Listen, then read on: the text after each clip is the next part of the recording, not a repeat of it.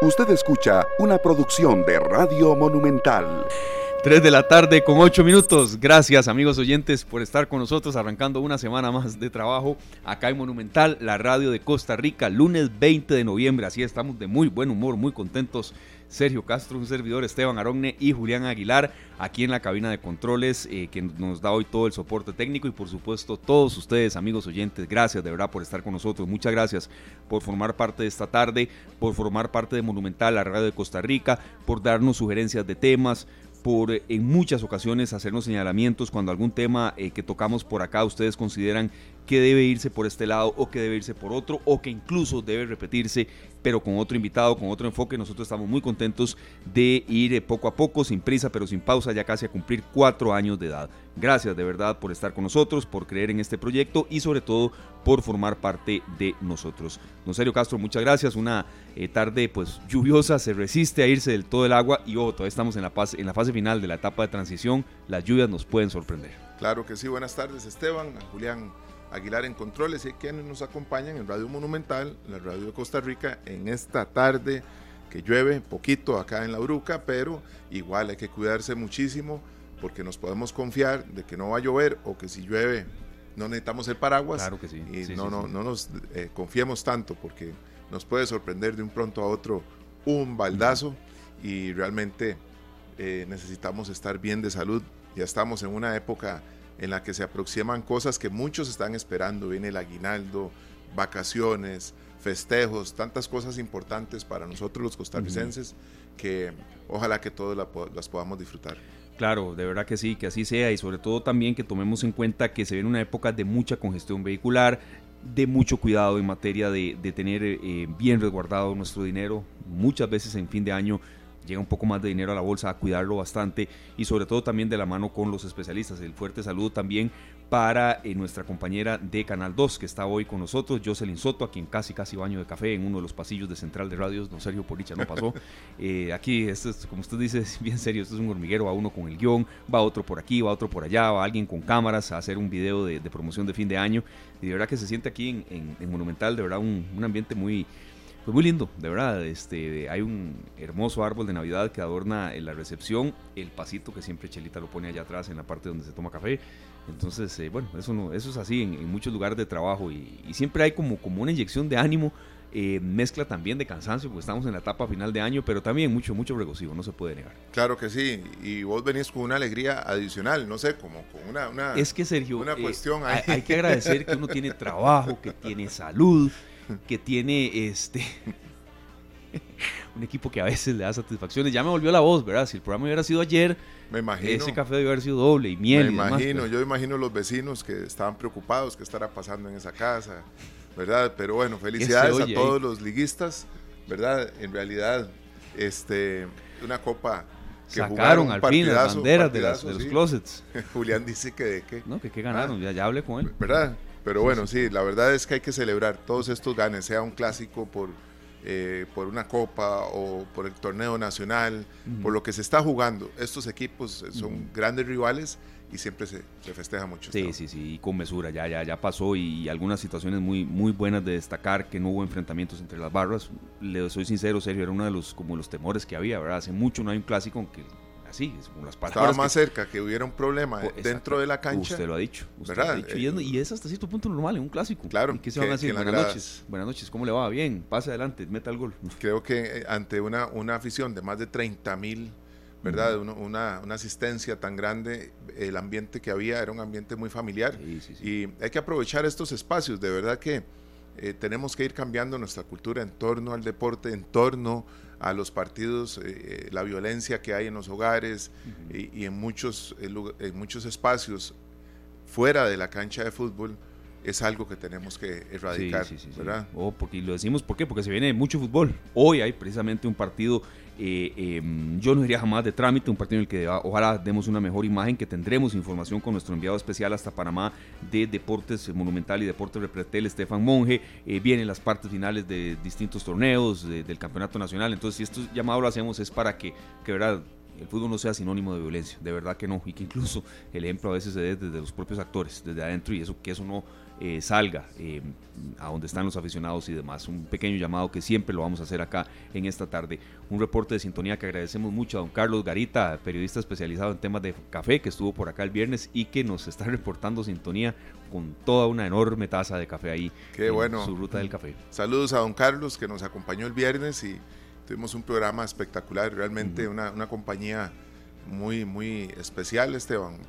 Eh, creo que nosotros hemos podido, a lo largo de estos tres años ya y, ocho meses, hemos podido eh, consolidar unos invitados y un grupo de, amigos, ¿verdad? Que se van convirtiendo ya más allá de, invitados en amigos que nos acompañan y hacen y enriquecen este espacio de esta tarde. Claro que sí, también el saludo para Francisco Elizondo, este serio, él nos reportó que ayer, porque el programa esta tarde se transmite en Canal 2 los domingos a las 3 de la tarde, un poquito más, a veces 3.20 por ahí, y ayer, eh, bueno, una de las partes que había, en el mejor bloque de la semana, fue la entrevista que hicimos la semana anterior sobre el tema del vapeo y que aprendió mucho en relación con eh, su hija. Entonces, eh, bueno, gracias de verdad a Rafael que nos hacía ese reporte, así es.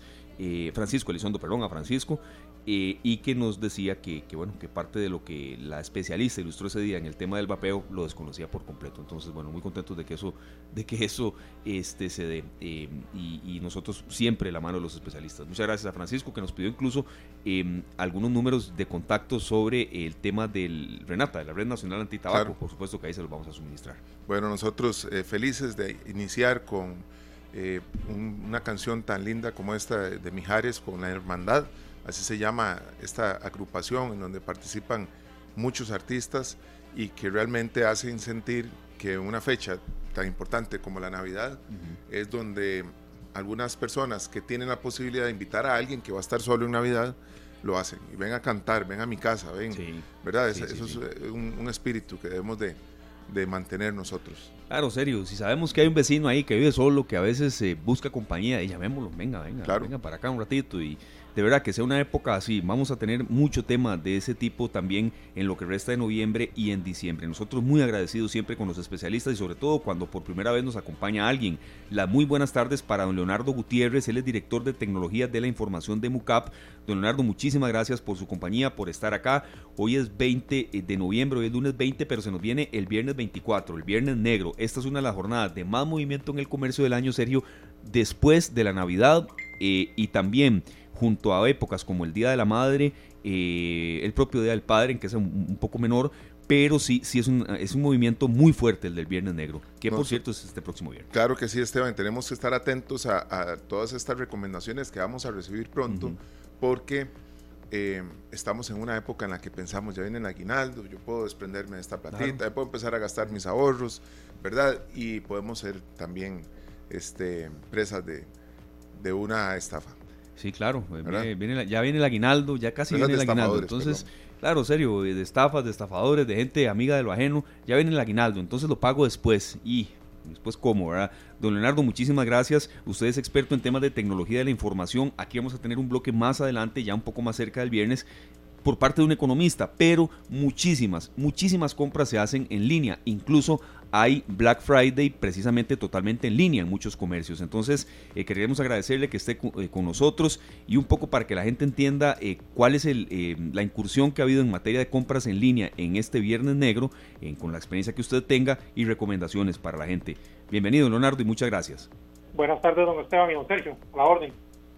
Igualmente, muchas gracias. Se aproxima una época, estamos ya en una época en la que nosotros, don Leonardo, somos, estamos muchos deseando comprarnos eh, el premio que nos íbamos a dar a fin de año, pero estamos expuestos también.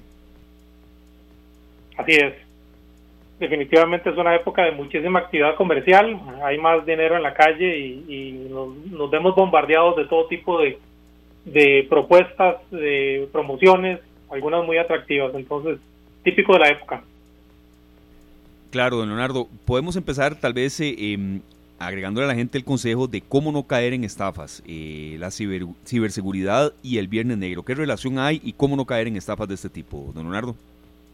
Bueno, eh, en términos generales, eh, hablamos, en, el mundo hablamos tanto de ingeniería social como de la parte de ciberseguridad y ambas están muy relacionadas.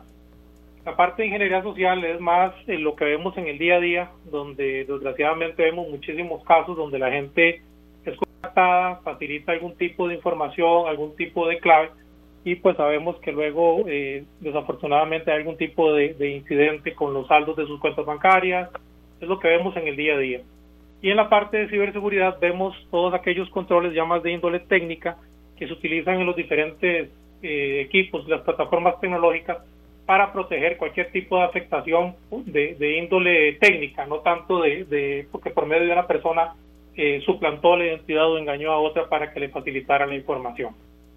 Eh, propiamente, eh, bueno, en nuestro país oímos todos los días el, casos de ingeniería social donde la gente es contactada, como les decía, se les se montan guiones bien elaborados donde se induce a gente que tal vez no tiene mucho conocimiento o tal vez por el mismo script está tan bien elaborado que eh, termina facilitando algún tipo de datos. Claves, eh, factores de autenticación adicionales que facilitan las entidades financieras, en fin, todo ese tipo de, elementos de seguridad son compartidos. Eh, tal vez al momento la, conversación fluye muy rápido, están presionándole por el tiempo y la gente termina cediendo el conocimiento de este tipo de elementos con el consecuente efecto eventualmente en la suplantación de identidad en la cuenta de la víctima y pues ya sabemos el desenlace. Don, Leonardo, nosotros en, temas de seguridad y ciberseguridad, en este caso, podemos incluso eh, instalar en nuestros dispositivos algunas aplicaciones que nos permiten detectar espacios inseguros. Incluso puede que en medio de, ese, de ese colador, por decirlo así, algunas páginas seguras caigan y digan, y, el, dispositivo le, le diga a uno, no le recomendamos comprar en esta página porque puede ser inseguro. Sin embargo, eh, las ofertas vienen a veces de, almacenes y establecimientos muy reconocidos, ¿verdad? ¿Cómo asegurarnos que lo que nos están ofreciendo realmente es una oferta y que realmente estamos aprovechando algo que es especial por la fecha, por el momento que estamos viviendo? El consejo general es siempre eh, desconfiar de todo lo que sea demasiado bueno para ser cierto. Independientemente de la, del, tema tecnológico, eh, desgraciadamente a veces caemos en ese tipo en ese tipo de trampas. Como usted lo indica, nuestros dispositivos pueden estar protegidos con antivirus, con firewalls u otro tipo de mecanismos que nos protegen de que el dispositivo sea accedido sin ningún tipo de autorización pero desafortunadamente algunos de estos controles también pueden eventualmente tener algún tipo de fallo. Como recomendación general en la parte de ciberseguridad, eh, estos elementos de, seguridad de los dispositivos deberían mantenerse actualizados. Los fabricantes se mantienen al tanto de, de posibles afectaciones que pueden tener de todo lo que llamamos las vulnerabilidades y por esta razón es tan importante que cada vez que haya alguna actualización y no es posible instalarla, lo hagamos de forma que garanticemos que tengamos las últimas versiones y las coberturas más amplias posibles. Eh, adicionalmente, eh, como les comentaba, no solo desconfiar de aquellas promociones que sean demasiado buenas, sino también desconfiar de aquellas promociones de lugares con los cuales no tenemos ningún tipo de relación comercial. Todavía algunos establecimientos que pueden ser conocidos, si yo soy cliente de ellos y, me llega algún mensaje o alguna notificación, probablemente es por una, una intención legítima, pero si, probable, si se da el caso donde más bien está tratando de contactarnos con un comercio con el que nunca ha hecho ningún tipo de negocio, pues hay que verlo con, con mayor nivel de cuidado y, desconfiar en forma inmediata. Eh, hay otros mecanismos de seguridad que nos ofrece la, parte tecnológica, como son los certificados, el famoso candadito que, podemos ver en los navegadores para ver si se trata de, de una dirección de Internet que se encuentra con un certificado válido y de esta forma es un mecanismo adicional que podríamos utilizar para eh, verificar que se trate de algún tipo de, suplantación de identidad. Eso es muy común, Esteban, hoy en día. Es muy común. Es muy común y yo creo que a veces la gente no, no, no está como muy enterada de cómo eh, tener mayor seguridad precisamente en esto. Eh, mayor ciberseguridad. Yo quería hacer una consulta, don Leonardo. ¿Usted cree que es comparable eh, la cantidad de gente que compra en línea a la que prefiere ir a los expendios comerciales o, todavía es mucho mayor la gente que va a los expendios comerciales? Yo recuerdo perfectamente un Viernes Negro que, y es que fue así, de verdad, hubo casi golpes en, una, en una caja. ¿Se acuerda, de aquellas imágenes? Fue de verdad como... estaban luchando por unas pantallas que han salido de un pronto a otro a un, precio muy... Terrible muy especial y bueno, la gente quiso aprovecharlas y sí se dio un encontronazo muy feo. Se, da, se da hoy en día en, todo el mundo, ¿verdad? hay, tiendas en donde la gente, eh, mucho antes de, de, abrir, están haciendo filas, están casi que acampando porque las promociones son realmente, digamos que para aprovecharse ese día, ¿verdad? Y cuando abren los supermercados y estas grandes, estos grandes establecimientos, la gente entra, es una avalancha. Absolutamente, no, no, serio, es una avalancha y, a veces la gente no mide que, que, cuando va a esos lugares va con su carro, no hay parqueo, es toda una peripecia, de verdad. Entonces mucha gente, eh, don Leonardo, y por eso nos extendíamos un poco serio yo en esta presentación, aunque sé que mucha gente recuerda ese pasaje, de ha emigrado a, a las compras en línea, pero también debe haber mucho cuidado en eso. ¿Es comparable entonces, don Leonardo, o, o siente que todavía es más, mucho más la gente que va a los expendios comerciales? Bueno, es una, es una muy buena pregunta, sin embargo estamos clarísimos de que es una tendencia cada vez más fuerte, particularmente en las generaciones más jóvenes.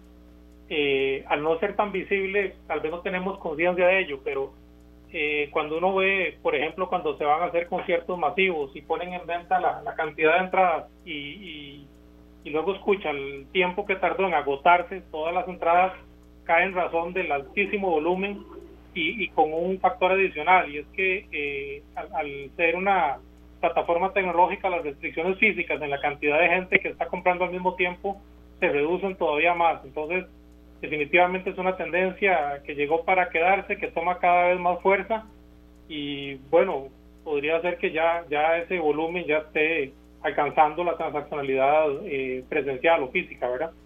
Don Leonardo, hay algo curioso eh, que pude constatar ayer. ¿verdad?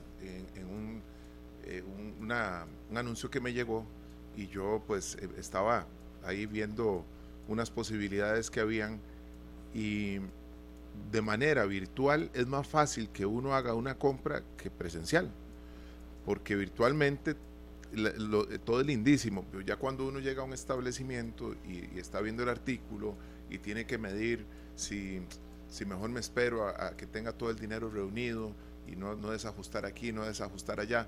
Me parece que nosotros de forma virtual podemos estar más expuestos a gastar lo que no debemos por no tener un poquito de paciencia, don Leonardo. Bueno, totalmente.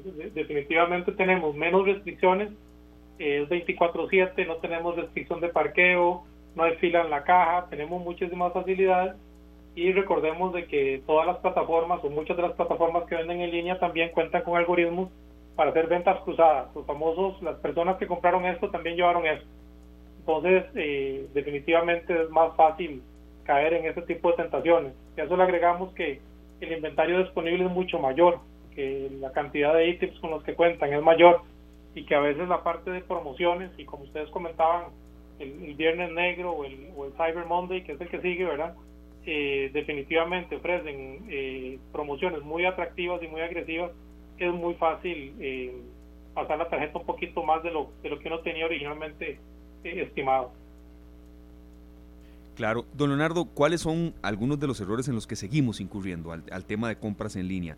Eh, no sé si a veces dejamos abiertas una serie de ventanas en computadora con códigos de seguridad que, otra gente los puede ver y, y, evidentemente pues quizá la computadora la tenemos en un, círculo, en un círculo familiar íntimo, en un círculo laboral en que hay absoluta confianza, pero a ver, siempre es bueno desconfiar por si alguien que, que no es del propio círculo de pronto puede estar, cosas de ese tipo, ¿verdad? O, compras en línea que hacemos y no nos fijamos bien en un precio determinado que viene. Mm, ¿Qué experiencia tienen ustedes en, todavía errores que seguimos cometiendo? Bueno, eh, combinando ambos casos que hablábamos antes, de la parte de ciberseguridad y de la parte de ingeniería, siempre se, se considera que el factor humano es el, el más débil y, por tanto más, el más propenso a descuidos y usualmente es el punto de entrada.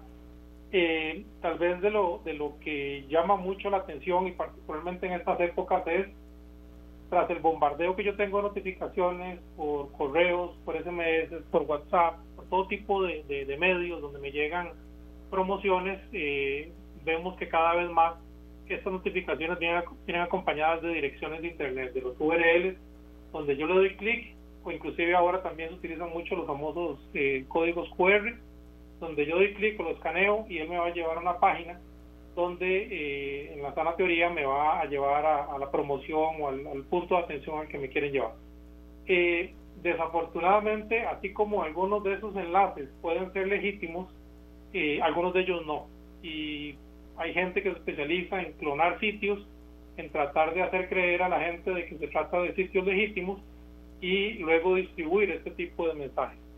Hablamos de, de spoofing, eh, técnicas donde eh, se utilizan software para enmascarar números de teléfono, para suplantar eh, las tarjetas SIM o los números de teléfono, para hacer todavía más creíble la trama, de forma tal de que la gente tenga menos eh, barreras o menos eh, desconfianza a creerse que se trata de algún tipo de contacto eh, pues legítimo.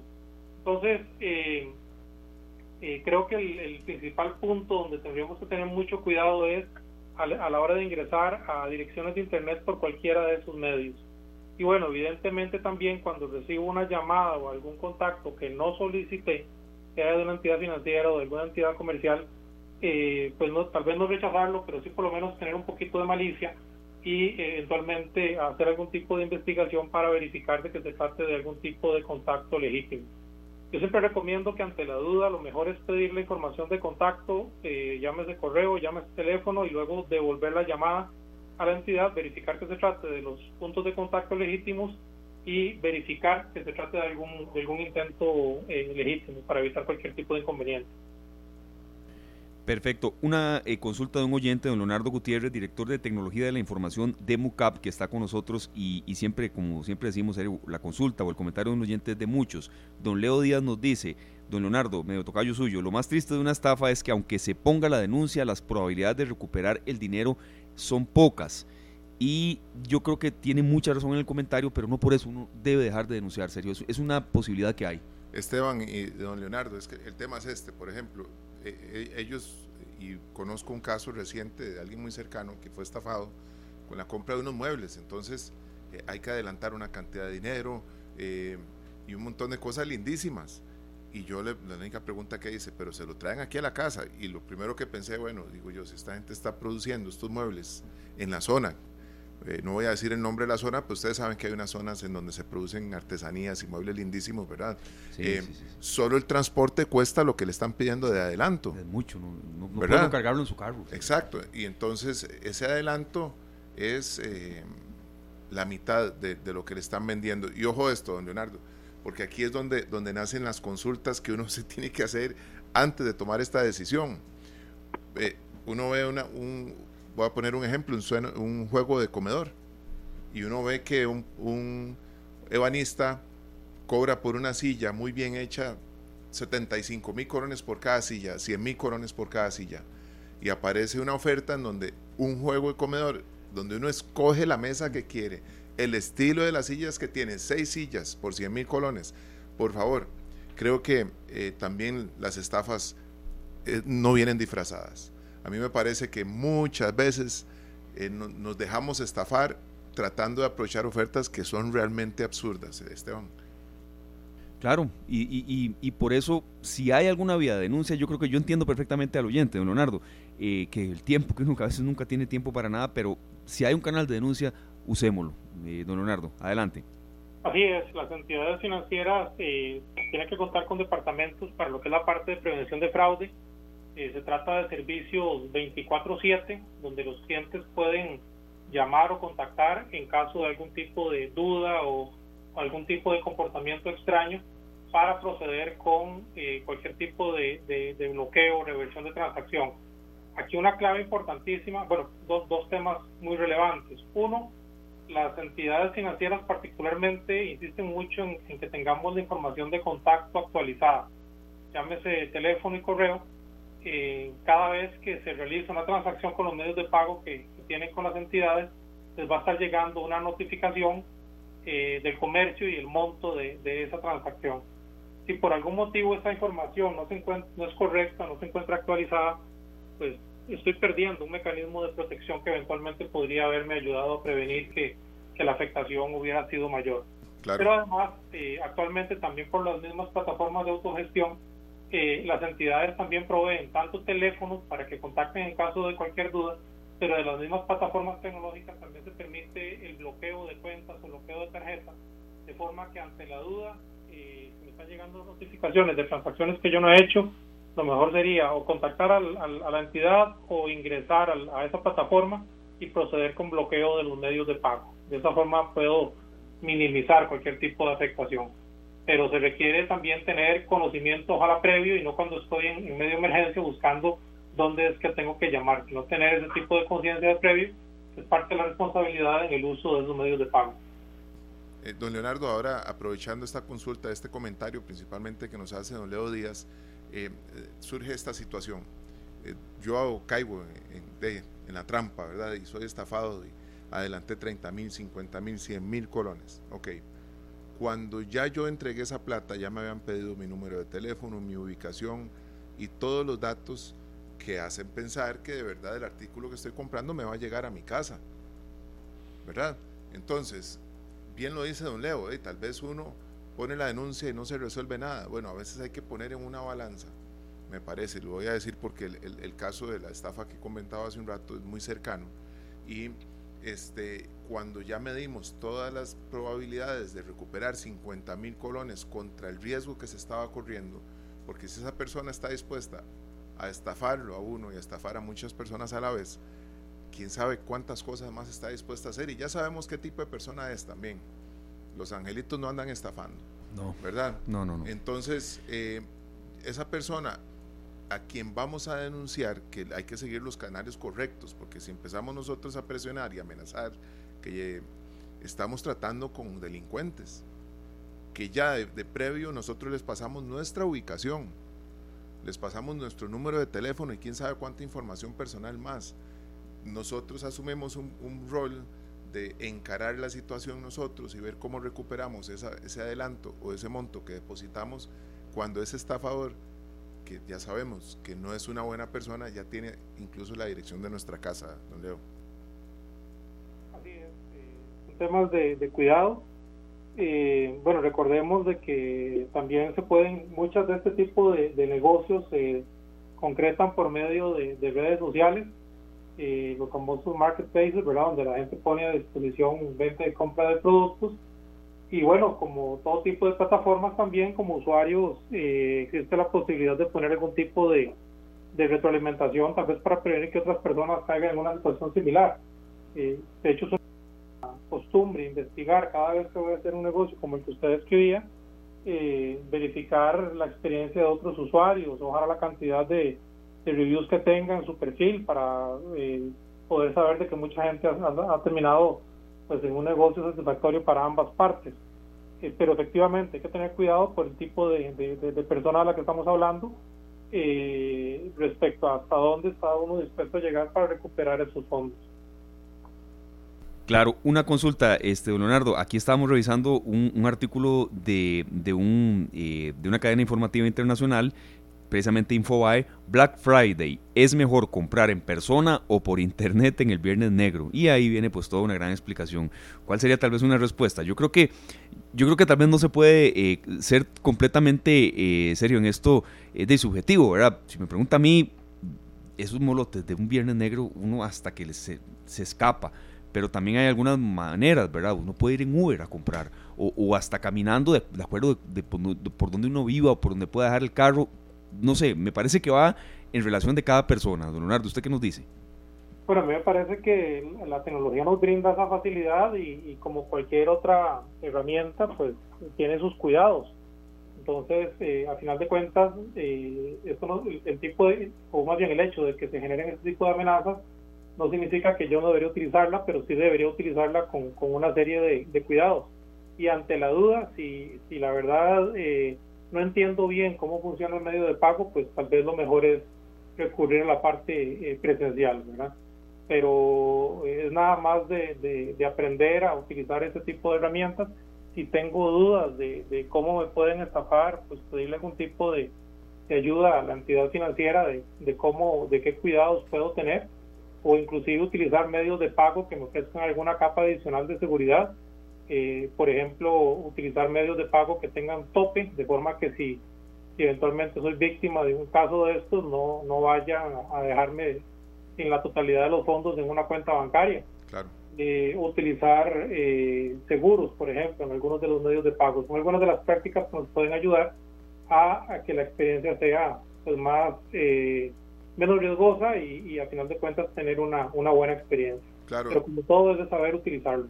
Precisamente por ahí el tema que usted acaba de tocar, don Leonardo, perdón, que tiene que ver con los seguros y demás, es algo en lo que muchos también eh, podrían estarse preguntando, bueno, yo hice un depósito a alguien que me estafó y que tenía el número de su celular ligado a una cuenta bancaria, ¿verdad? Porque le hice un SIMPE, que ahora el SIMPE pues es muy común, nosotros lo utilizamos, incluso podemos pagar un taxi con SIMPE, ¿verdad? Eh, y, en este tipo de cuestiones, ¿cuál es el acompañamiento que nos da un banco? y cuál debería de ser nuestra denuncia, cómo encauzarla de manera que el banco diga, bueno, sí, nosotros podríamos actuar o proceder de alguna manera con esa cuenta que está ligada a ese número de teléfono desde el cual se están cometiendo estafas. Sí, eventualmente se podría poner la, la, queja. Eh, primero, como les explicaba, con la parte de prevención de fraude, que nos puedan orientar hacia el canal adecuado, pero eventualmente eh, también dirigirse a la entidad destino. Eh, evidentemente, pues sí hay que tener suficientes elementos para probar de que se trataba de una de una transacción eh, fraudulenta.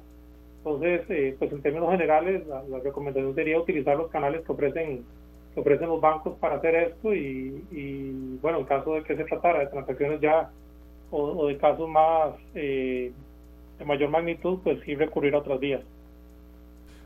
¿Cuál sería el paso dar, el primer paso que debe dar uno, don Leonardo? Ir y poner una denuncia en el ministerio en, en, el OIJ, ir y poner una denuncia por estafa y ya con ese documento ir al banco y decir, bueno, ya yo denuncié este número de teléfono a esta persona y a partir de ahí ya con un documento eh, legal, ¿verdad? Que venga propiamente de una entidad como el OIJ, por ejemplo. Sí, creo que el primer punto debería ser, debería ser la unidad de prevención de fraude para poder documentar mejor el caso, este, explicar el caso y ver qué información me pueden facilitar con el fin de documentarlo y poder montar la denuncia ya ante, ante entidades judiciales en caso de que fuera necesario. Perfecto, no, muchísimas gracias de verdad, don Leonardo. Creo que ha sido muy gráfico con ejemplos eh, de, de, cosas que, que uno sigue cometiendo, pero que también debe entender que estas compras en línea llegaron para quedarse y se incrementan y se incrementan, sobre todo en algunos grupos de edad. Eh, don Leonardo, muchísimas gracias más por haber estado con nosotros.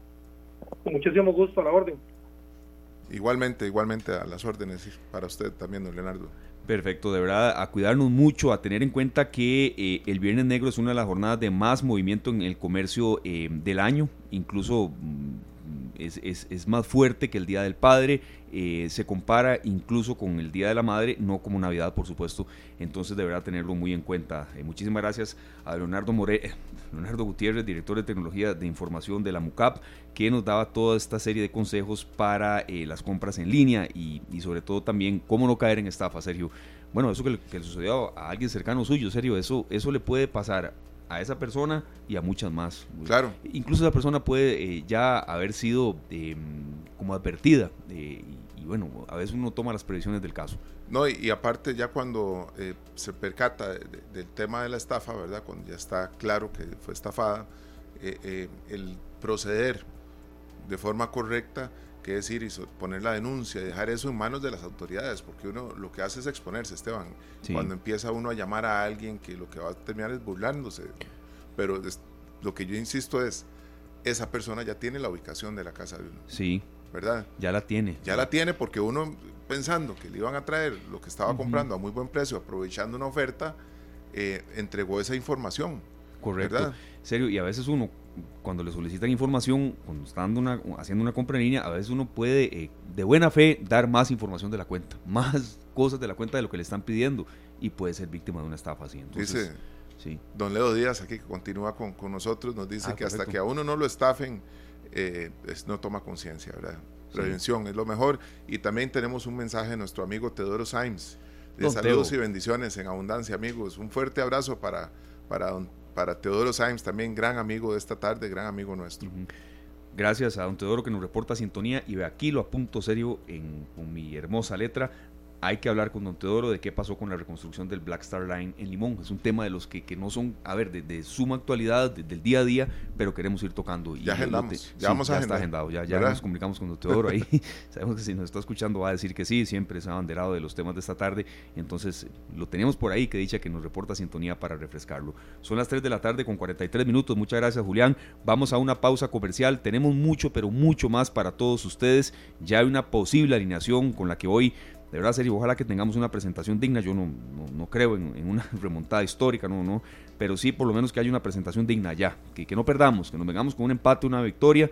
Eh, y ya hay un 11 eh, inicial perfilado. Estamos en contacto con nuestro compañero Estefan Monge, que está en Panamá. Allá en Panamá son las 4 de la tarde con 43 minutos. Ojo que el partido es a las 8, no es a las 9, don Sergio.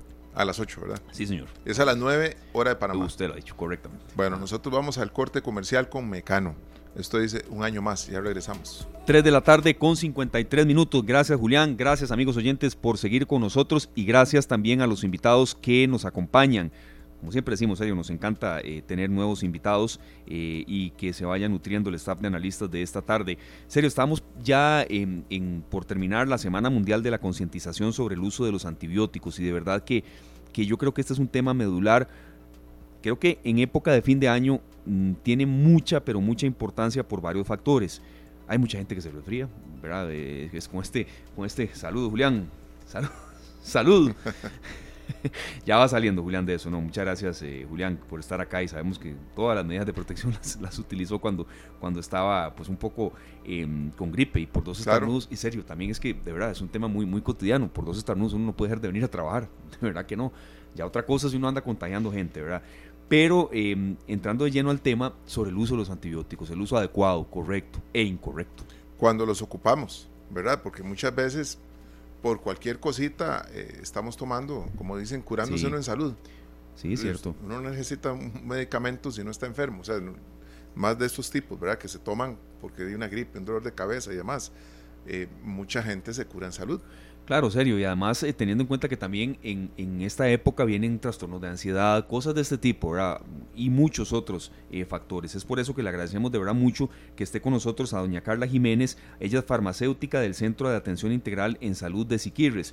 Doña Carla, bienvenida esta tarde, gracias de verdad por su compañía. Y bueno, yo creo que una, lectura inicial de... Eh, ¿Qué pasa con, el uso de los medicamentos en Costa Rica? Hemos crecido en materia de usarlos adecuadamente y sobre todo cuando un medicamento en vez de ayudar, lo que puede hacer más bien es afectar, ¿verdad? Bienvenida, doña Carla, y gracias por su compañía.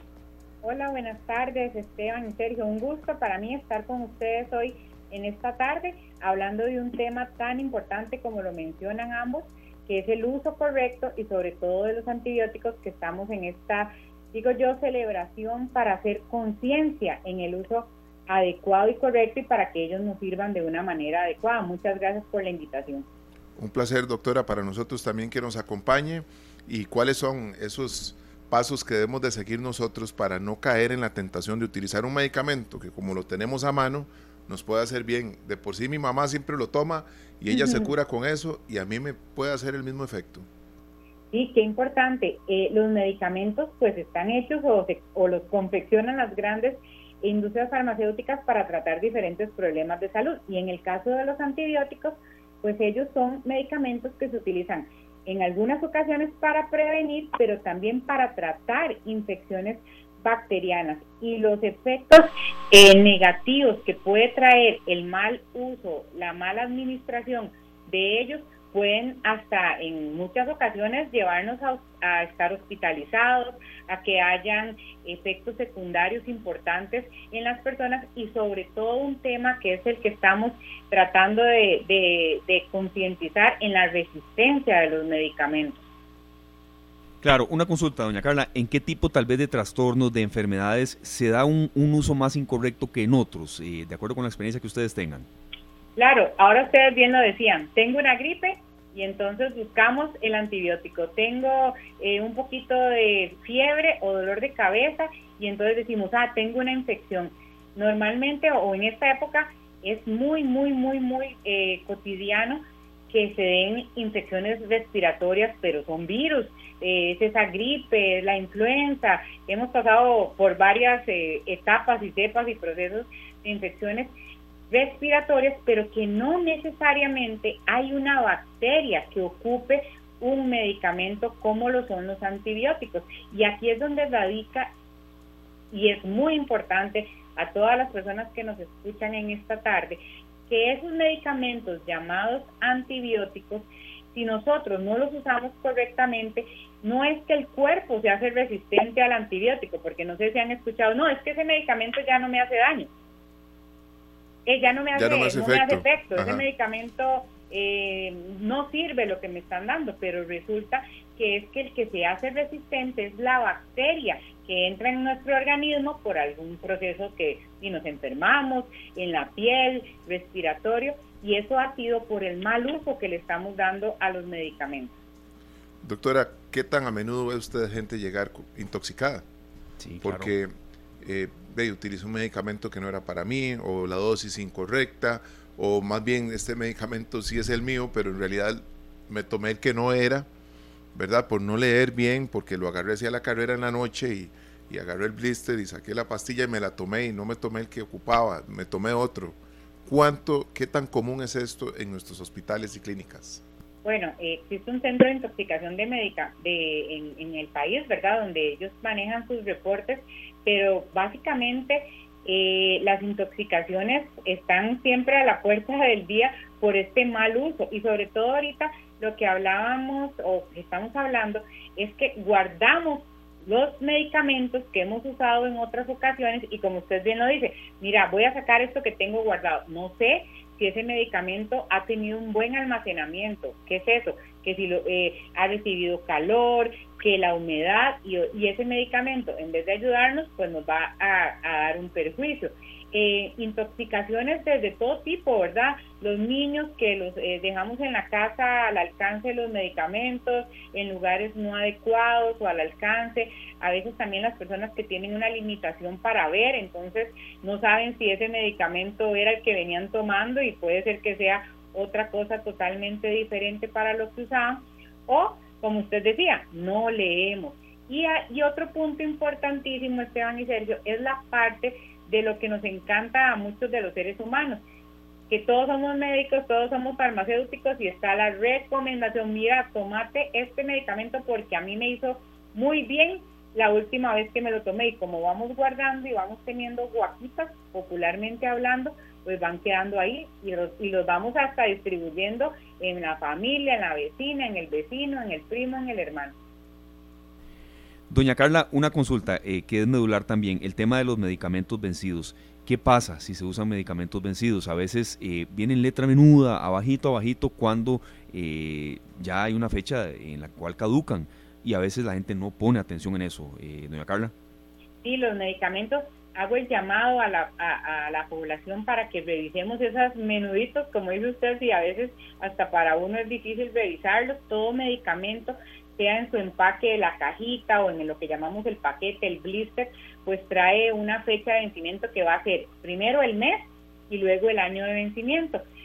Los medicamentos no se, debe, no se deben de usar después de la fecha de vencimiento. Y hago un ejemplo, porque a veces esto es algo que no queda tan claro a los usuarios. Si el medicamento dice que vence el 10-2024, quiere decir que ese medicamento se puede usar hasta el 31 de octubre del año 2024. Después de eso, el primero de noviembre, yo no debería de usar ese medicamento porque primero podría ya no servir, o sea, su función su efecto no está garantizado. Segundo, volvemos a la parte de intoxicaciones. Podría ser que ese medicamento pues ya haya perdido eh, algunas eh, propiedades y más bien en lugar de ayudarnos a, la problemática de salud que teníamos, empeore un cuadro y terminemos muchas veces en servicios de emergencia. Entonces si hago el llamado a no usar medicamentos eh, vencidos, a estar revisando eh, esas fechas. Y algo importante es que normalmente los medicamentos no se vencen de hoy para mañana. Son medicamentos que a veces hemos guardado por meses porque me los mandaron hace seis meses, hace un año, a mí me ha tocado aquí en la parte de la consulta de atención farmacéutica, que es de educación, en la, eh, desde la farmacia damos ese servicio y la gente trae bolsas gigantes de medicamentos que son de tiros, ¿verdad? De meses y de otro mes y que no los han tomado correctamente. Doctora, muy importante que este, este tema eh, nos da pie para hablar de eso cuando nos dan más medicamentos de los que realmente necesitamos. El lugar y el momento correcto de, regresárselos a la caja o al seguro es ahí, en la ventanilla de la farmacia. ya una vez que salen, una vez que salen del hospital, de la clínica, eso ya está ahí. Ya el, hospital no los puede recibir de, de vuelta, ¿verdad? Y eh, ah, eh, bueno, eso es muy importante. Sí los recibimos, pero no para poder volverlos a despachar. Nosotros eh, le decimos a los pacientes, si usted ve que hay un medicamento que usted no está tomando, que el médico lo envió, pero que usted ya habló con él y que ese medicamento le está causando un problema y que usted lo ha venido acumulando, exactamente, devuélvalo en la ventanilla de una vez cuando le entregan su bolsa mensual de medicamentos, llamemos crónicos, o a veces si venimos al servicio de emergencias y hay pacientes que dicen, es que yo soy alérgico a ese antibiótico, soy alérgico, se recoge ese medicamento y se envía al paciente a que busque al médico tratante. Pero sí les voy a contar, nosotros esos medicamentos, sí, pues que ya el paciente retiró hace un mes, hace una semana, es más, al día siguiente o tres días siguientes, nosotros por la parte de las buenas prácticas no lo vamos a volver a utilizar. Sí los recibimos y esto es un mensaje súper importante. Desde hace un tiempo venimos con la parte de recolección de medicamentos para desde la farmacia hacer como un acopio, ¿verdad? Recoger esos medicamentos para que se les dé un desecho adecuado. Eso es para que la gente, ¿dónde botan los medicamentos cuando a usted no le sirven ya o quiere deshacerse de ellos? Claro. En el baño. En el baño. En la fila. Aquí, lo estamos, eh, de verdad, lo estamos comentando Sergio y yo, eh, doña Carla una pésima costumbre, incluso hasta en lotes ríos, eso pasa en Costa Rica, ¿verdad? Pero eh, también recordar que un medicamento no, digamos, no desechado correctamente tiene un fuerte impacto en el medio ambiente también, doña Carlos, que sabemos que tal vez no es hemos, muchos expertise. Hemos trabajado mucho en esa parte, porque esa parte del, del desecho, como dicen ustedes, terminan los ríos, ¿verdad? En, cualquier lugar y hay una contaminación y por eso se han hecho esas campañas, sobre todo primero concientizar, a usar como dicen correctamente los medicamentos, lo que no utilizo, mejor no lo retiro o lo devuelvo en el momento, pero esta parte es un impacto muy grande para, para nuestra naturaleza.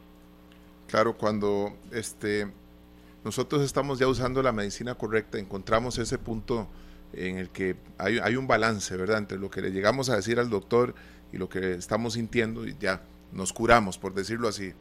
Eh, ¿Cómo sostener nuestra información para no sugerirle a alguien esto que yo tengo ahí, doctora. Eh, tenemos que ser muy cautelosos a la hora de sugerirle a alguien ese medicamento y, casi que ponerle el vaso de agua y la pastilla ahí, porque a mí me hizo, tomate esto, esto es lo que te hace falta, sin tener claro si esta persona es alérgica. Usted lo decía hace un rato, ¿verdad? De cuántas personas llegan siendo alérgicas a un medicamento y en una situación tan íntima como en la casa o en el trabajo, tal vez todo el mundo obvia esa información y empieza la carrera. Llame a emergencias, llame al 911 ah, porque se nos acaba de intoxicar un compañero, ¿verdad? Eh, nosotros que trabajamos acá en la radio, eh, una vez recibimos a un artista, venían dos artistas a una entrevista y uno de los dos empezó a rascarse la, garganta y empezó a sentirse incómodo, algo tomó del, del lugar de donde ellos venían a la radio, algo le dieron y él se intoxicó y de aquí, por dicha, estamos a 150, 200 metros de emergencias del Hospital México, ¿verdad? Y lo pudieron llevar para que lo atendieran. Esa noche él tenía concierto y lo pudo dar. Pero muchas personas no están a 200 metros del hospital. cuando una, cuando tengo esta sensación, tomate esto, a mí me hizo buenísimo y se da una emergencia como esta, doctora. No, es terrible. La parte de esta automedicación que llamamos o el consejo que recibimos de seres cercanos o compañeros de, en el trabajo, en la universidad, eh, nos puede llevar en muchas ocasiones a emergencias realmente, porque exacto, cuando el médico nos prescribe un medicamento, él ha hecho una valoración de los síntomas que presenta la persona, si hay exámenes, con esos exámenes también se toma en cuenta cuál medicamento. Y como siempre yo le digo a los pacientes, lo que es bueno para mí no necesariamente va a ser bueno para Esteban o para Sergio o para Julián. Los medicamentos tienen sus dosis y tienen sus horas para tomarlo y la parte de cada cuánto, si es una vez al día, pero al final las dosis también van a ir en el camino de acuerdo a lo que haya podido valorar y somos muy dados a esta parte del auto, de la recomendación y de la automedicación porque pensamos que a veces ya somos médicos, somos farmacéuticos, somos enfermeros y eso es un trabajo que pues hemos querido trabajar desde los servicios de farmacia de la institución. Claro, doctora, ya para ir terminando, hablamos con doña Carla Jiménez, farmacéutica del Centro de Atención Integral en Salud de Siquirres. Por ejemplo, no, no ser nosotros totalmente dueños de lo que creemos eh, que, que, una receta puede eh, ser buena para nuestro organismo. Si un antibiótico, una medicina, eh, la teníamos que tomar a las 5 y se nos va, no quiere decir que hay que tomar dos dosis más adelante o, ya al otro día, ¿verdad? En esto hay que tener mucho cuidado y creo que mucha gente también comete ese error todavía, doña Carla y la gente dice, uy, no me tomé el de mediodía, entonces me voy a tomar las dos a las seis de la tarde. Eh, mira, era una vez al día y me lo tomo cuando a mí se me ocurra otra vez. Los medicamentos para que su eficacia pues sea al 100%, debemos de tener horarios, debemos de, eso se llama adherencia o apego al tratamiento. Si en la etiqueta o en la indicación que me dieron dice cada seis horas, pues tratar de que ese medicamento sea cada seis horas, cada ocho horas. Si dice en la noche, a veces somos un poquillo, eh, digo yo, quitados para leer y, la, y en la etiqueta está la información, pero cuando pensamos que conocemos los medicamentos, pues pensamos que es lo mismo y digo, ah, esto es lo mismo, me lo tomo a cualquier hora, ¿no? Los medicamentos tienen horario, tienen una frecuencia y eh, tienen un uso. A veces no es lo mismo tomar algo de día que tomar algo de noche, porque puede ser que algo sea de noche es porque me va a dar sueño. Y si yo manejo eh, trabajo con maquinaria, pues para eso son las recomendaciones que colocamos en las etiquetas de los medicamentos para evitar este tipo de problemas de intoxicaciones que hablaban ustedes al inicio y en la parte de que haya un mejor apego o adherencia al tratamiento.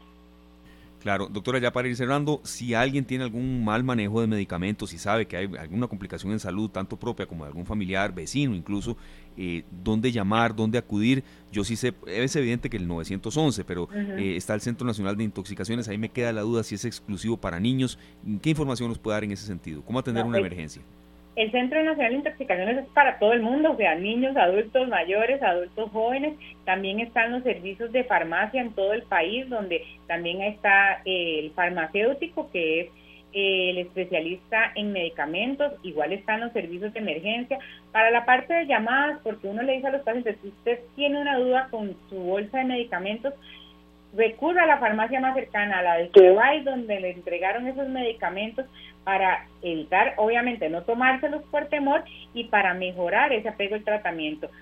Pues eso puede ser en cualquier clínica, farmacia, eh, del hospital, de la Caja Costarricense del Seguro Social y sé que, mis compañeros, de hecho, eh, Esteban y Sergio, el miércoles, ahora 22, hay un webinar en las páginas, en las redes de la Caja, donde va a haber un colega igual tratando de sacar dudas sobre esta campaña, ¿verdad?, del uso racional de medicamentos y hacemos una invitación a las personas que nos escuchan a que puedan inscribirse y sumarse a este webinar donde muchas veces sacamos dudas importantes que, que la gente a veces dice, no, esto no es importante.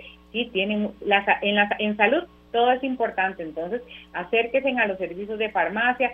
Siempre en una farmacia va a haber un farmacéutico que podemos ayudarlo y si no derivarlo al profesional correspondiente. Bueno, eso es muy importante, Esteban. Cuando nosotros estamos en ante una situación de esta, doctora, se nos ocurren muchas cosas y empezamos a preguntar, incluso nos metemos a las redes sociales antes de que llegue una ambulancia o llegue eh, la primera atención médica, ¿verdad?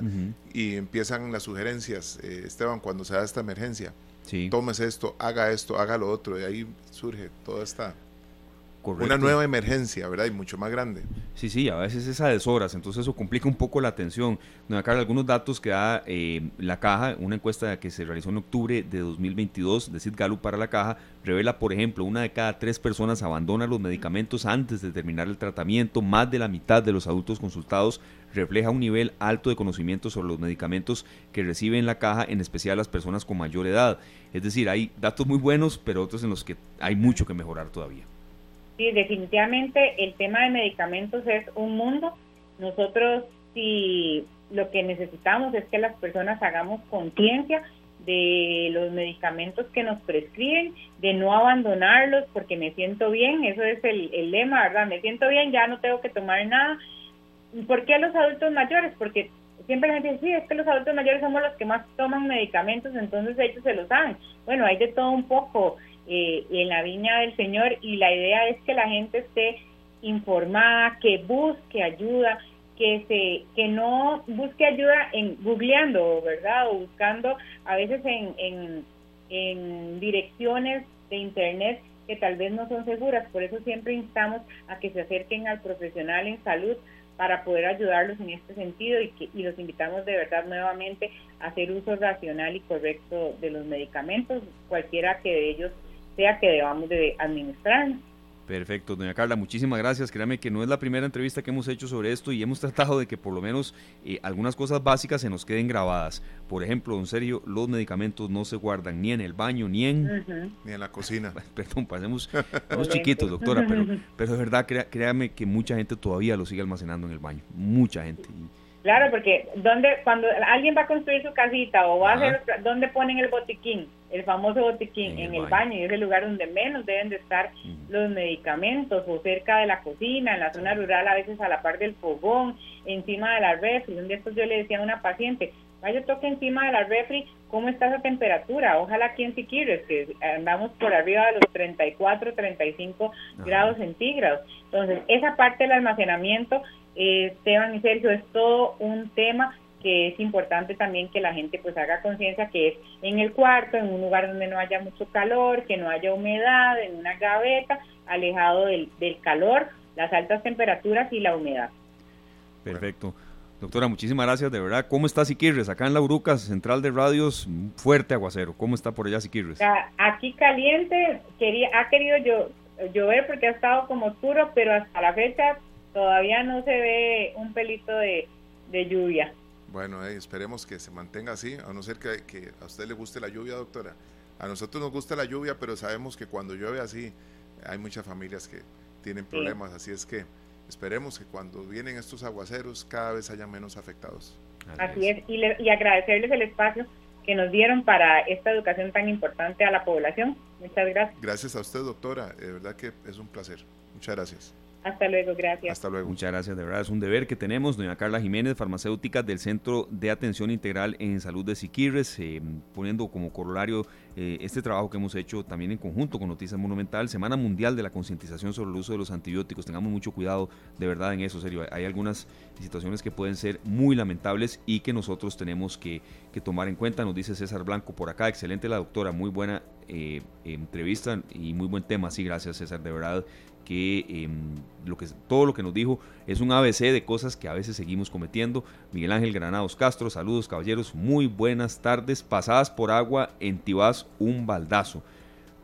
Felicitaciones por el programa, gracias a ustedes, don Miguel, por reportarnos sintonía desde Tibás, fuerte aguacero en Tibás, eh, y bueno, tenerlo en cuenta, sí, se vino el agua de nuevo, Sergio. Se resiste a irse del todo. Claro, no, no, y, vamos a tener la lluvia presente más días, por supuesto. Eh, acá nosotros hemos tenido como invitado al doctor eh, don Gustavo Sáenz, es un gran amigo de la casa, ¿verdad? Y vamos a tocar todavía un poco más, vamos a ahondar en el tema de los antibióticos que, están perdiendo eficacia por abuso, que, ¿verdad? Y también por su uso indebido. Vamos a ahondar un poco más en este tema, Esteban, porque se viene una época en la que hacemos, eh, disponemos de las cosas que no vamos a usar. Mucha gente dice, quiero limpiar el ropero, la, cómoda, sí. Eh, ¿verdad? Y vamos a tirar todo lo que no estamos usando y empezamos a disponer a veces no solo del uso indebido de los medicamentos, sino del, desecho de ellos también. Sí, correcto, Sergio, de verdad. Nos, nos, consultan, por supuesto que ayudamos en esto. El Centro Nacional de Intoxicaciones, Centro Nacional del Control de Intoxicaciones, trabaja las 24 horas y el teléfono es el 2223-1028. Sí, está ubicado en el Hospital de Niños, pero no solamente se atienden niños. Entonces, tenerlo en cuenta. Centro Nacional de Control de Intoxicaciones, 2223-1028 y ojalá que nadie tenga que ir ahí. Bueno, esperemos que así sea, Esteban. Vamos a, la pausa, ¿está bien? Vamos a la pausa. Después vendremos con mucho más en esta lluviosa tarde de arranque de semana. Vamos a viajar hasta Panamá. Por supuesto que eh, comentaremos con nuestro compañero Estefan Monge últimos pormenores de la Selección Nacional de Fútbol, ya una posible alineación y demás. Pero también, serio, Panamá está viviendo algo muy complicado. Desde hace muchos días protestas eh, debido al contrato con una filial de una compañía minera canadiense que eh, pues quiere continuar ahí estableciendo operaciones. Hay un segundo paro nacional y el fútbol es tan poderoso que hasta paraliza protestas. Pero bueno, tendremos información de lo que está sucediendo en Panamá desde un punto de vista social, político también y por supuesto deportivo, que no lo dejaremos de lado. Claro que sí, vamos al corte con gente luminosa, perdón, luminosa, así se llama el grupo El Arrebato. Ya regresamos. Venimos con mucho más. 4 con 26 minutos. Gracias amigos oyentes por continuar con nosotros en esta tarde. Por supuesto con música navideña. Vamos a ir intercalándola en lo que resta de noviembre y en lo que resta de diciembre eh, de, este, de este 2023.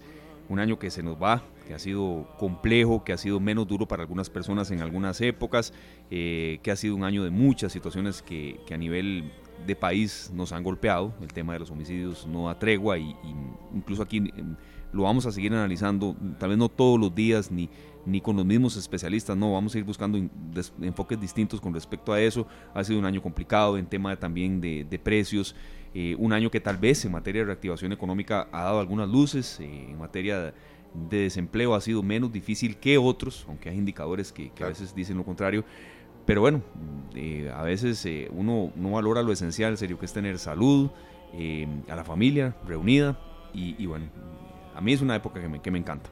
Claro que sí, Esteban. Nosotros pasamos ya por, por, momentos muy difíciles. Arrancamos con esta tarde en una época en la que se había dado a conocer el primer caso eh, de COVID-19 hacía 15, 17 días por ahí y estaba arrancando esta tarde en ese momento. Todo lo que tenemos planeado para arrancar el programa y tuvo que virar por, la pandemia. Durante la pandemia eh, falleció mi mamá, iniciando la pandemia, un año y medio después falleció la mamá de Esteban Aronne, eh, tu mamá que falleció en diciembre y hoy pues queremos enviarle un abrazo fraternal a un gran amigo nuestro, ¿verdad? Como lo es Leo Taxan, eh, a su esposa, a su familia, a, toda, a toda la familia Taxan que hoy están pasando por ese momento tan doloroso.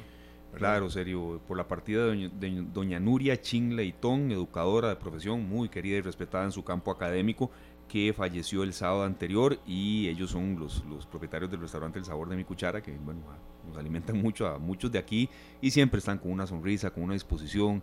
Eh, si hay esos aguaceros de estas tardes, vienen aquí a darnos la comida, de verdad, son, amigos de la casa, amigos de Radio Monumental. Y todo el saludo para Leonardo, para el Junior, para su esposa Hazel, que escuchan muchísimo Radio Monumental. Para Leo, Leo Taxan, de verdad, y toda su familia, un abrazo solidario, nuestras condolencias, que en paz descanse su mamá.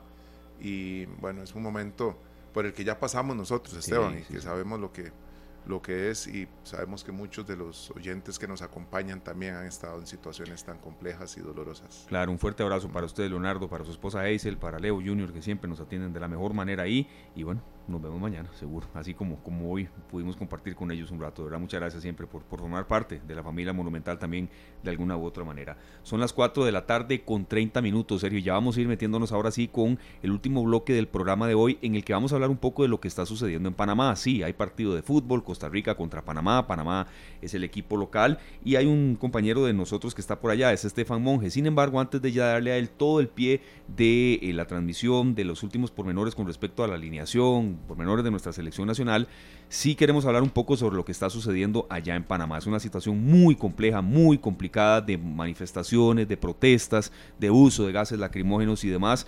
Y básicamente las protestas están dando convocadas por sindicatos, ambientalistas, organizaciones indígenas, luego de que el presidente Laurentino Cortizo eh, sancionara hace pocos días la ley que establece un contrato aprobado pocas horas antes por el Congreso que eh, avala y permite la explotación minera de una minera canadiense. Entonces, de verdad, serio, estar en Panamá es muy complicado en estos momentos. Hay videos que hemos visto muy, muy eh, complejos, dramáticos, mm, suspensiones de clases, comercios, conseguir gasolinas mm, prácticamente de verdad una peripecia allá.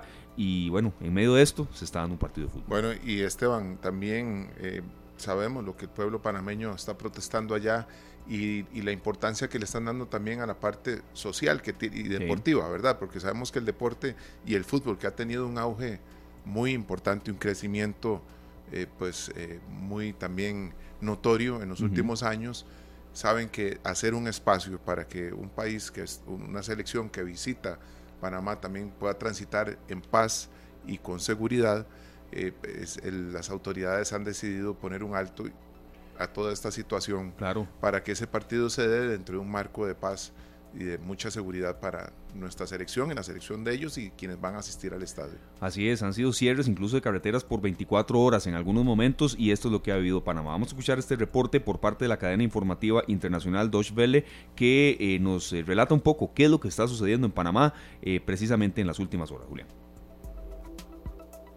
Continúan las multitudinarias protestas en Panamá por una mina de cobre cuyas operaciones representan el 4% del PIB del país. Trabajadores de diversos sectores, docentes, médicos, líderes religiosos y ambientalistas se unen para exigir la derogación de un contrato que permite a la empresa minera canadiense First Quantum Minerals operar la mayor mina de cobre de Centroamérica a través de su filial Minera Panamá. A muchos les preocupan las consecuencias para el medio ambiente. Hemos visto cómo se han degradado ríos, cómo se han perdido grandes extensiones cómo se ha afectado la biodiversidad que está en, ese corazón del corredor biológico mesoamericano.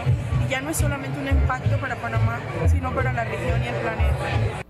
Inaugurada en 2019, la mina Cobre Panamá a cielo abierto y a 20 kilómetros de la costa caribeña puede producir 300.000 toneladas de cobre al año. Pese a la oposición de la ciudadanía, el gobierno de Panamá está decidido a seguir adelante con el acuerdo, aunque fue declarado inconstitucional por el Tribunal Supremo de Panamá en 2021. El presidente ha propuesto un referéndum para decidir el destino de la mina, pese a que previamente respaldó el acuerdo. Tomamos la decisión correcta, no la más fácil. Luego de una difícil y complicada negociación por más de dos años, se acordó en el 2023 un contrato entre la empresa Minera Panamá y el Estado panameño que garantiza muchos mejores términos y condiciones para el país. Los términos y condiciones del acuerdo establecen que First Quantum pagará al gobierno 375 millones de dólares anuales durante 20 años. Además, el pacto es prorrogable por otras dos décadas. Pero los opositores aseguran que el nuevo contrato es inconstitucional y que el importe sigue siendo insuficiente, teniendo en cuenta los costes medioambientales.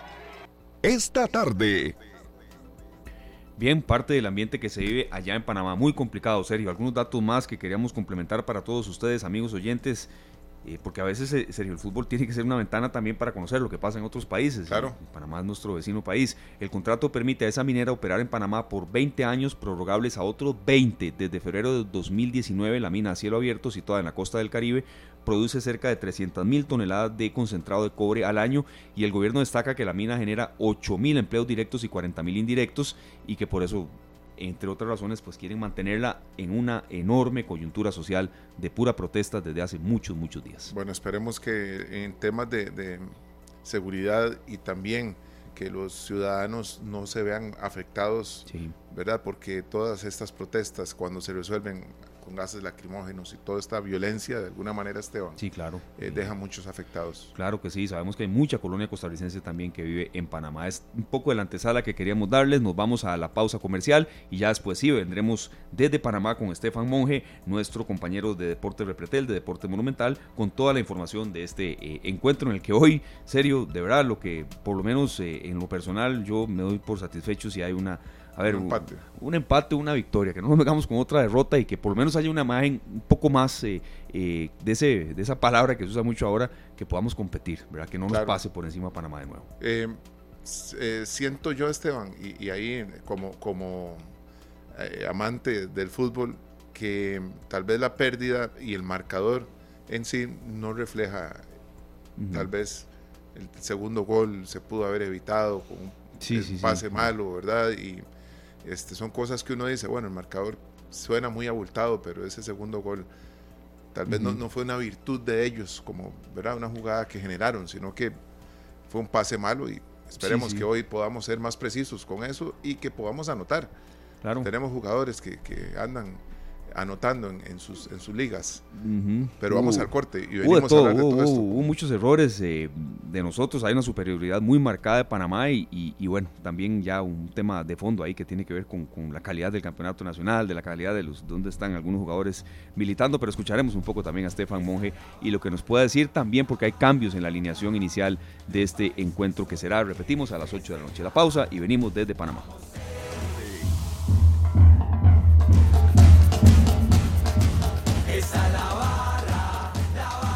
5 de la tarde con 39 minutos, hora en Panamá. Así es, señores, hora en Panamá. 4 de la tarde con 39 minutos, hora en Costa Rica. El partido Panamá contra Costa Rica será a las 8 hora costarricense, Sergio, y nos da un gran gusto presentar a alguien que siempre le dice que sí esta tarde y que, bueno, nos alegra muchísimo, por cierto, que esté en su primera este, cobertura internacional. Es lindísimo eso, de verdad. Bueno, eh, bienvenido a esta tarde, Estefan Monge, una vez más. Para nosotros un placer tenerte en esta tarde y un gran compañero, un gran profesional y con buenas noticias desde Panamá. Estefan.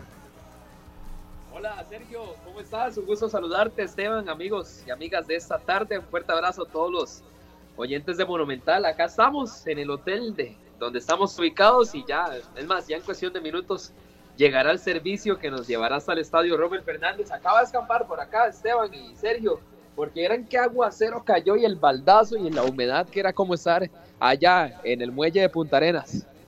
Sí, sí, nos imaginamos y, aquí está lloviendo bastante fuerte también en, Central de Radios, en las asignaciones de Central de Radios en La Bruca. Estefan, una consulta pues breve que, queríamos hacer en la antesala, ¿cómo está eh, Panamá en estos momentos en cuanto a las protestas? Aquí hemos hablado un buen rato en el programa de todo lo que se está viviendo allá, antes ya de pasar a alineación y demás y cambios, ¿cómo, cómo está pues eh, eh, todo el, tema, el tema de, de operatividad, de logística? Porque Panamá ha vivido horas muy, muy complicadas por allá. Eh, Esteban, vieras que hoy ha estado un poco más intenso el asunto. Te podría decir que, que yo creo que en lo que tengo estar acá desde el viernes pasado, hoy es el día que más movimiento he visto en las calles, más bloqueos, quizás más manifestaciones, pero obviamente no es con el tico ni, ni tiene que ver, por ejemplo, con la selección de Panamá o el partido, sino es por este problema sociopolítico con el tema de la minería que está afectando a Panamá. Por ejemplo, hoy que estaba en el hotel de la selección, a 500 metros estaba una manifestación, había un bloqueo. Estaban cerrando un puente, incluso colocaron por ahí un árbol para que los vehículos no pasaran. Y yo me le acerqué a ellos y estuve hablando y ellos súper accesibles, digamos, los manifestantes que estaban ahí muy accesibles con uno y ahí me permitieron eh, escucharlos, eh, hacerles unas tomas, incluso hasta que que los entrevistara, pero, pero ellos eh, hoy, por ejemplo, llegaron a un acuerdo con el gobierno de Panamá, me parece, para que ya a las 4 de la tarde, 3 de la tarde hora de Costa Rica, ya levantaran los bloqueos. Y ahorita, por ejemplo, ya acá, en donde estamos ubicados como a 10 minutos del Rommel Fernández, ya no, ya no hay manifestaciones. Hoy fue, digamos, intenso desde la mañana hasta las 4 de la tarde. Aquí son las 5 y 42. ¿Y se ven muchos costarricenses por allá, Estefan? Honestamente, Sergio, así, muy honestamente. No he visto a ninguno. Ay, ay, ay. Bueno. los más que he visto son a de a la delegación, pero a la selección de Costa Rica, pero sí te puedo decir que, por ejemplo, eh, ahorita van a haber unas 14 mil personas, se pusieron a disposición 14 mil boletos, eran 10 mil, aumentaron a 4 mil más y para Costa Rica se habían destinado 1.200 boletos. Se redujo a 800 porque hubo poco respuesta y se volvió a reducir a unas 600, 600 entradas para ticos de las cuales se reportan ya poco más de 300 boletos comprados por costarricenses. Es decir, tenemos, tendremos una muy poca asistencia de costarricenses esta noche. Sí, así es. Yo escuchaba que si, si, si, llegan a mil es demasiado, pero bueno, ahí, ahí usted nos lo dirá más adelante y, y en los reportes también, eh, tanto en Deportes Repretel como acá en, la transmisión de Monumental. Esteban, tal vez pasar un poquitito al tema de la alineación y, bueno, algunos pormenores ya en la parte deportiva, donde usted que está en el tanto, en, en entrenamientos y demás, yo, no sé, una presentación decorosa hoy. Eh, ojalá poder venir con un empate, un triunfo, que, no, que no haya una goleada, de verdad, que, que, por lo menos no perdamos, es la fe que uno tiene. Sí sé que uno de los cambios que ustedes han dado a conocer es que Yeltsin Tejeda no estará en la formación titular y adelante usted, Estefan, desde Panamá, más informado que nosotros en cuanto a este particular. Sí, sí, hoy se tiene previsto de que Gustavo Alfaro eh, juegue con línea de cinco centrales, que por lo general es el sistema que más le ha servido a Costa Rica en los últimos años. Y de momento, eh, usted muy bien lo apunta, Esteban, solamente Jelsin Tejeda, bueno, es el cambio confirmado. Se mantendrá Kevin Chamorro en la portería con una línea de cinco, como lo decíamos, con Jeffrey Valverde, lateral derecho. En el centro de la defensa estará Giancarlo González, el Pipo. Usted que es aficionado a la liga, Esteban, ahí estará el Pipo nuevamente como titular. Estará Francisco Calvo. El otro central, ya se lo indico que se me fue. Y como lateral izquierdo será Brian Oviedo. Ya se lo digo, Esteban, porque por aquí me, me laguneé, como decimos. No, no se preocupe. No, no, eh, aquí está, ahora sí, aquí ya la tengo apuntada. Sería Julio Cascante, Julio Cascante es el otro central. Entonces, Kevin Chamorro, Jeffrey Valverde, Julio Cascante, el Pipo, Francisco Calvo y Brian Oviedo. Sería la línea de defensores. En la media, Alejandro Brand, Brandon Aguilera, Elías Aguilar y los hombres, los delanteros, Manfred Ugalde y Anthony Contreras. ¿Qué te parece, Sergio y Esteban? Bueno, este, sorpresa, ¿verdad? sí, hay sorpresa. no, está titular. Exactamente, no está Campbell, no está Tejeda y yo creo que, que si hay este, de malos resultados, como el, lo que se dio el, jueves anterior, tiene que haber cambios. Entonces, a ver, a ver cómo le va a, Gustavo Alfaro en esta, en esta nueva faena. Eh, Estefan, no sé si le parece escuchar un audio que tenemos acá de Gustavo Alfaro con pregunta suya incluida y después venimos a conversar un poquitito más. Escuchemos a Lechuga, como le dicen al mismo Gustavo Alfaro entonces. Chile ganó dos Copa América de manera consecutiva. Ganó la de Chile y ganó la Copa Centenario en Estados Unidos. Y no pudo estar ni en el Mundial de, Rusia, ni en el Mundial de Qatar, ni en el Mundial de Brasil. Entonces, ¿qué te sirve? ¿Estar en un Mundial o de pronto clasificar una Copa? Para, mí, obviamente, es clasificar un Mundial y se puede, se puede clasificar una Copa también. Pero primero hay que tener un equipo afianzado y competitivo y que tenga una idea de juego. Y eso en dos entrenamientos, no hay entrenador en el mundo que lo pueda conseguir buenas noches. Usted que para Deportes Representar en Costa Rica. Ya adelantó que evidentemente va a ser no nos puede decir quién es, pero usted podría garantizarnos que Kevin Chamorro se mantendrá en la portería y recibir tres goles. Fueron tres golazos. ¿Qué quiere hacerle? Le decía, Kevin, te la clavaron en un ángulo, ¿qué quiere hacerle? O sea, el problema fue el, el que cometimos en el borde del área, un rechazo que dejamos corto, en un tiro libre en un momento cuando nosotros estábamos posicionalmente en el campo de Panamá y, estábamos jugando por lo menos posicionalmente en campo de Panamá, cometemos un error, una pelota rápida que se pierde y viene un contragolpe y gol de Fajardo que se le cambió de palo y le metió la pelota contra el palo. Y el tercer gol hay un error de retroceso defensivo, que yo me quedo en esos errores, en una disputa. Eh, por eso me decían, la verdad que cuando uno veía el entusiasmo de los chicos que le ponían, pero a veces ese entusiasmo nos hizo a lo mejor ir dos jugadores juntos a presionar a Carrasquilla y pasar delante, en lugar de decir, de, escalonarse y de pronto cómo retroceder, porque es tan importante achicar los espacios para adelante como para atrás, y en un espacio que lo reducimos mal, que de pronto cuando te agarran en contragolpe con pelota dominada, con espacio hacia adelante, el concepto que se trabaja es una defensa en zona donde lo que tenés que cerrar es el camino más corto del gol que es por adentro y nosotros terminamos haciendo una persecución individual que le dio la posibilidad de que nos metan un pase de línea y queden un mano a mano. Entonces, son los errores que, o sea, lo digo porque he hablado con los jugadores y lo tratamos de trabajar en el tiempo que podemos, porque las sesiones son muy cortas las que podemos llegar a trabajar. Pero Kevin, la verdad, no le patearon mucho más y ahora las tres se las pusieron contra los palos, contra eso no hay alternativa. Max. Buenas noches, profesor Gustavo. Eh, pregunta corta. ¿Tiene Costa Rica el material para revertir este 3 del día de mañana? Tiene material. A mí, o sea, a ver, eh, si no, no hubiese venido acá. O sea, insisto, obviamente que la mirada es el corto plazo. Y acá hablamos desde el resultado. Es muy difícil explicar las cosas desde el resultado. El resultado es contundente y entonces eso no te quita análisis. Entonces podemos hablar de un montón de matices, si se quiere. Eh, para mí, Costa Rica tiene potencialmente la, generación de jugadores para formar un muy buen equipo. Pero ahí es donde está la diferencia, donde yo apunto. Yo acabo de recibir hace dos horas los parámetros que, yo quería ver, eh, que me iban a dar un diagnóstico en ese aspecto. Y cuando yo lo comparo, porque una cosa es clasificar una Copa del Mundo, la otra cosa es ir a competir en una Copa del Mundo, como fue Costa Rica en el 2014. Costa Rica fue a competir en una Copa del Mundo. Cuando la distancia es muy grande, se te hace difícil. Y hoy la distancia que yo siento, después de la evaluación que tengo, de, Costa Rica con respecto a los equipos Brasil, Argentina, Ecuador mismo, México mismo, de Panamá está por debajo, pero no tan lejos, pero sí hay una diferencia importante. Entonces el tema está en la capacidad que tengamos nosotros de hacer perfectibles esas facetas que nosotros podemos cambiar.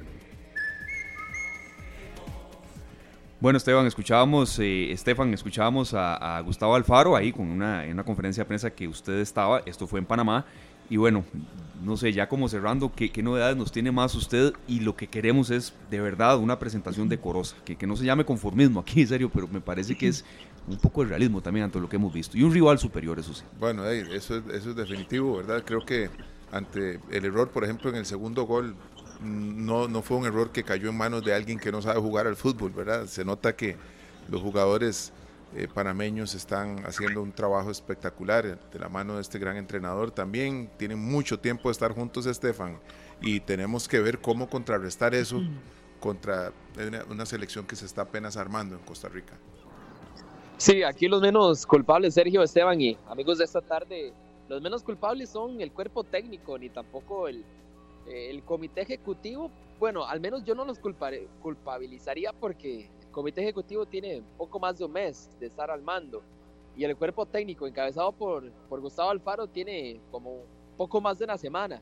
Obviamente los que no dieron la talla fueron los futbolistas que tuvieron todo el escenario el jueves, la afición a favor, tuvieron gran recibimiento y no dieron la talla, entonces yo lo señalaría a ellos. Hoy acá en Panamá hay criterios divididos, algunos panameños con los que he hablado eh, dicen que, que la serie ya está liquidada, otros dicen que no, que, no hay que confiarse en Costa Rica, pero más o menos así está la cosa, Sergio y Esteban. Perfecto, Esteban. Sí tenía una, una de las últimas consultas y agradeciéndole el tiempo con nosotros desde Ciudad de Panamá eh, sobre eh, Joel Campbell. Es una decisión técnico-táctica, hay algo ahí médico de por medio. ¿Qué nos puede comentar, Esteban? Sí, aquí ya, ya voy en el, en el Uber. Aquí saludos al compañero. Estamos en vivo para una radio en Costa Rica.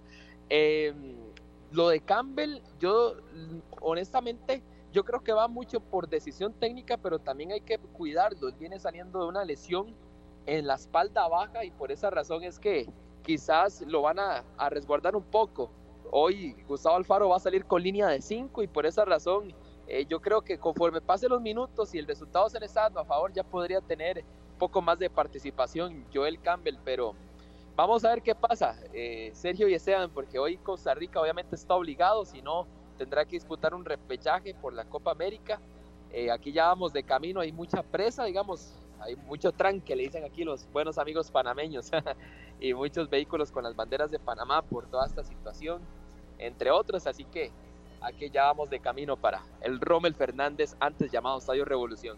Perfecto, Estefan, muchos éxitos, que todo te vaya, con todo salga súper bien allá. Claro. Eh, apoyar a nuestra serie, los que estamos acá en Costa Rica, los que están allá en Panamá también, si hay muchos ticos que pueden asistir al estadio, apoyar a nuestra selección, ojalá que se animen y que se den una vuelta al Rommel Fernández, que nuestra selección necesita el apoyo. Es muy fácil apoyar y publicar cosas bonitas cuando ganamos, pero cuando perdemos es cuando más tenemos que apoyar para levantar el ánimo de nuestros jugadores. Sí, así es, Sergio. Vamos a ver, igual, eh, Panamá siempre ha sido un gran país, tiene una gran selección, tiene buenos futbolistas, tienen mucho futuro. Thomas Christiansen, un gran técnico, en buena hora por la FEPAFUT, que le dieron continuidad. Y nosotros de a tomar lo bueno, desechar lo malo, anotar cada quien para su saco, decimos allá, y pues Veremos cómo le irá a Costa Rica el partido a las 8 de la noche, hora tica, 9 pm, acá en Panamá. Saludos, compañeros. Muchísimas gracias nuestro compañero Estefan Monge de Deportes Repretel, de Deportes Monumental, en su primera cobertura internacional y que ojalá sea la primera de muchísimas. Gracias de verdad por ese contacto desde Panamá y recordando entonces, el partido será a las 8 de la noche, hora costarricense. Ya dos situaciones de variantes confirmadas con respecto al primer partido. No estará ni Jelsin Tejeda ni Joel Campbell como titulares, don Sergio. Bueno, esperemos que hoy tengamos un resultado mejor que el que tuvimos el jueves pasado. Ojalá que sí. Nosotros nos despedimos. Mañana estamos en horario, en el horario habitual de 3 a 5 de la tarde. Y este, nos vamos con los ajenos. nos vamos, nos vamos, así es, de verdad. Gracias a todos ustedes por haber arrancado la semana con nosotros, a Julián, a los compañeros de Canal 2 y que la pasen muy bien. Sigue pelando el ojo, la compañía es monumental. Este programa fue una producción de Radio Monumental.